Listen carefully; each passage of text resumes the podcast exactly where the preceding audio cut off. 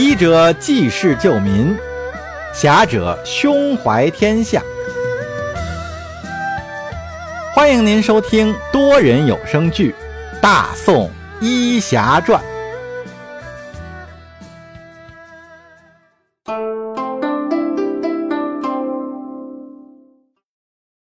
第七十四集。目标。沈世宜和叶禅一行人等前行了三天之后的一个晚上，就在前面隐隐约约出现了灯火的光芒，看来这规模应该也不算小。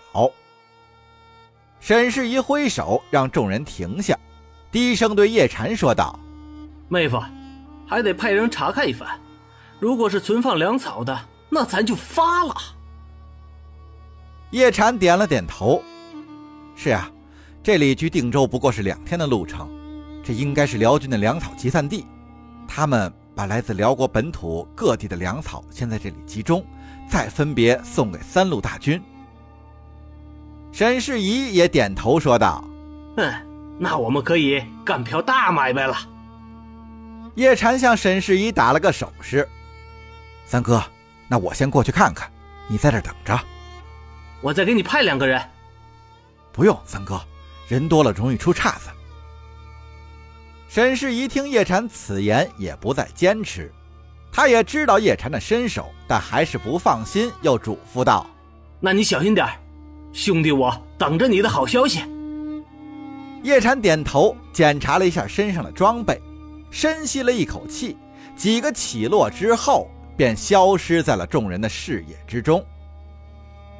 沈世宜身边的百夫长赞叹道：“这小子是人是鬼啊？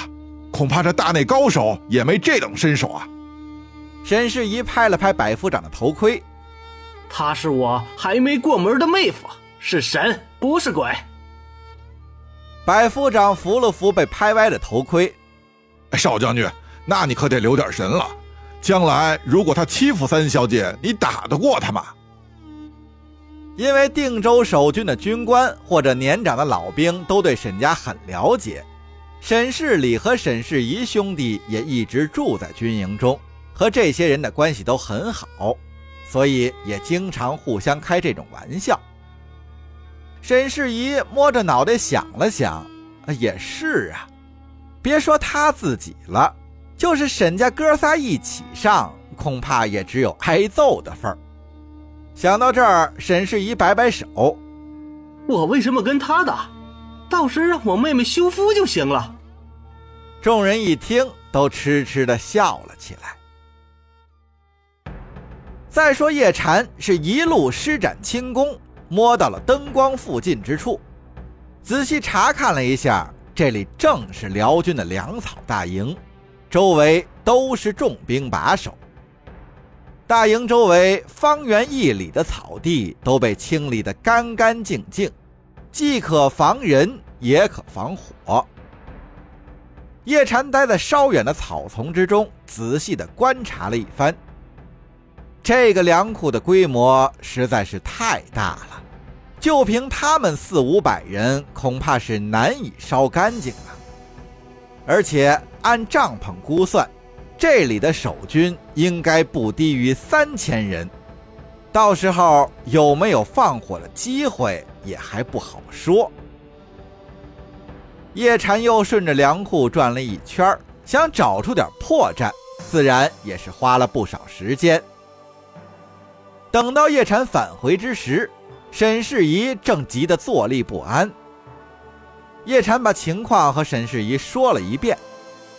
沈世宜一听也是愁住了，这么大一块肉，自己却吞不下去，想咬一口吧，又怕是得不偿失。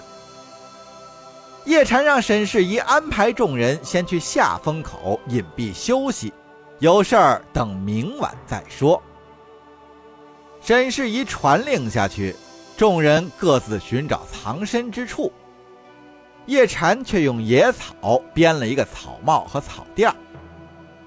沈世宜问他这是干什么，叶禅却说：“三哥，我再过去看看，白天能看得更清楚。”这一言已毕，叶禅又向辽军粮仓的地方摸了过去。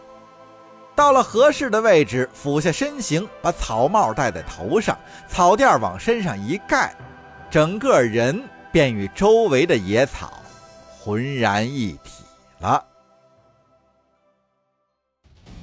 天亮了以后，辽军粮草大营的面貌更清楚了。防守做得很严密，四周的寨墙做得很高很结实，四个角上建有望台，守卫士兵也很多，硬闯肯定不行。叶禅躲在草丛里，边思考边观察，一时想不出什么好的办法来。时间慢慢的流逝，正当叶禅冥思苦想的时候，从粮草大营北方过来一队人马。好像是运粮的车队。到了营门口，双方交涉了几句，守门的辽兵就让开了门口的道路，车队进入了粮草大营。叶禅看到这里，顿时有了主意，只是不知道能不能成功，他得和沈世宜商量一下。叶禅慢慢的爬到辽军守卫的视线以外，他小心翼翼的寻找沈世宜他们的身影。却没有发现他们的踪迹，看来他们藏的还算隐秘。他继续向前爬出好远，才看到前面茂密的草丛中好像有人。叶禅学了一声鸟叫，草丛中探出一个脑袋，说道：“叶兄弟，过来吧。”叶禅猫着腰进入了草丛，沈世宜拉着他问道：“怎么样？有什么发现？”哎。这粮草仓库太大了，守备森严，强攻肯定不行啊！三哥，咱们得智取。沈世宜搓着手道：“怎么智取？你可有想法？”我这不是回来跟你商量吗？说来听听。刚才啊，我看见有个车队过来送粮，我估计啊，应该还会有很多的车队过来。咱们在稍远的地方先伏击一个车队。然后换上他们的装备，把这引火之物混到粮草之中，就从他们的大门进去。进去之后，咱们再伺机放火，能烧多少烧多少。沈世仪点头道：“主意不错。那放火后怎么脱身？”我刚才看的那个车队只有两三百人，到时候咱们留一部分人在营外虚张声势，里面的人就可以趁机逃脱了。那好。我们详细计划一下。沈世宜把手下几个百夫长、武长叫来，和叶禅一起商讨作战方案。叶禅对这几个人说：“咱们这样，首先呀，咱们今晚继续向北行进，千万不可暴露行踪啊！目的就是要寻找辽军的运粮队，然后在路上消灭他。再往后，咱们乔装上他们。我夜里看了星象。”从明天起，会有几天都刮偏北风。我们进去之后，就在辽营北边开始点火。妹夫，你确定这几天会刮北风？确定，而且白天比晚上的风大，方便咱们动手。那好，剩下的我来说。按照估算，粮草大营内大概有三千人。按照惯例，白天值守的人大概在一千五百人左右。我们可能只有两三百人能混进大营，所以动起手来以后一定要快，得手后要趁乱逃脱，到此地集合。